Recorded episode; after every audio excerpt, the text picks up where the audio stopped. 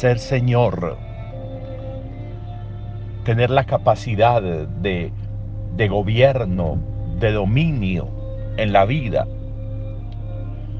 crecer en la capacidad de tener una identidad propia que genere libertad frente a lo extraño, a lo foráneo de ese proceso, de ese ejercicio, de ese gobierno de la vida, pues será importante en la existencia.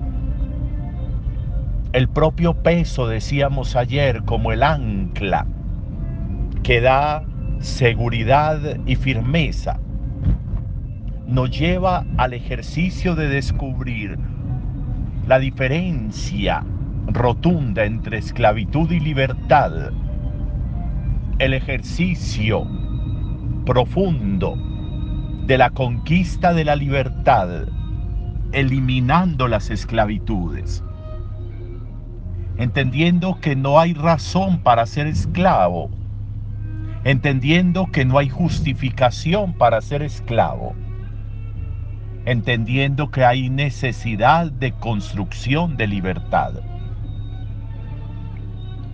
Justificar esclavitudes como por revanchismo frente a personas o a situaciones o a culpas, donde pretendo creer que jugando el juego de los odios, de las culpas, de los rencores, de la mala educación muchas veces, puede justificarme ser esclavo de a quien odio, de en donde reside la culpa, de aquello que pudiera significar en mi vida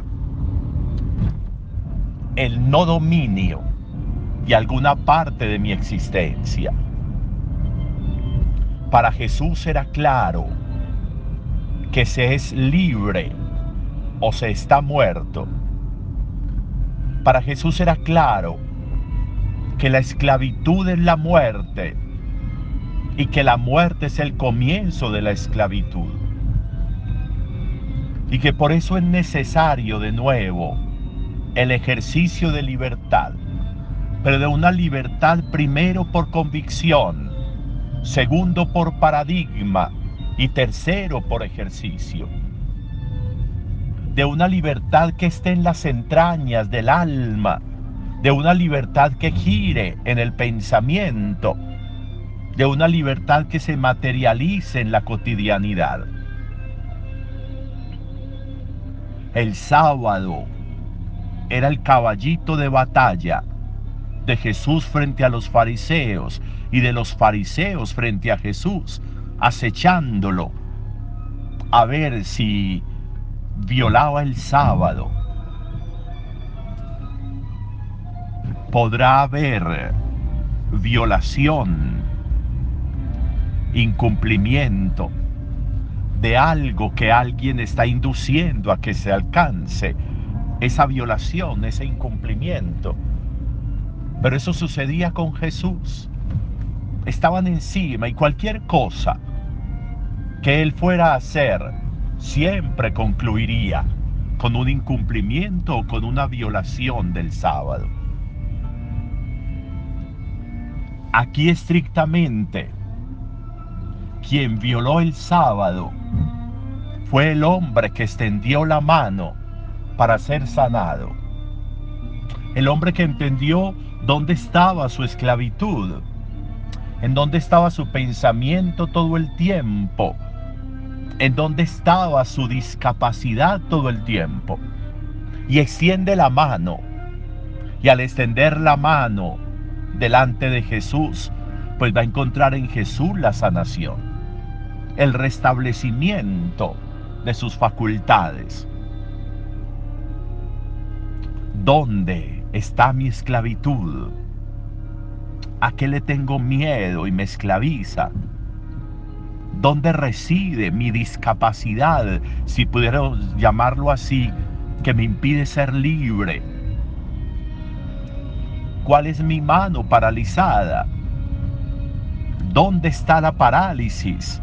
en un ejercicio que hace que la vida no sea libre, sino que esté atada, subyugada. ¿Dónde me está faltando ejercicio profundo de libertad? ¿Dónde la libertad se ha convertido solo como en un pensamiento, como en un deseo, pero no en un ejercicio? Podemos permitirle a muchos a muchas personas, a muchas situaciones, a muchas cosas que nos busquen la caída y para quienes siempre vamos a caer, como sucedía de, con Jesús frente a los fariseos. Pero la libertad con la que actuamos, la libertad con la que pensamos, la libertad con la que nos movemos, va a ser el derrotero de una vida construida sobre cimientos de libertad, sobre anhelos y ansias de libertad, sobre ejercicios profundos de libertad. Hoy es un buen día para que en el pensamiento, en el alma, en el corazón, en el espíritu, pero también en el ejercicio, seamos libres. Buen día para todos.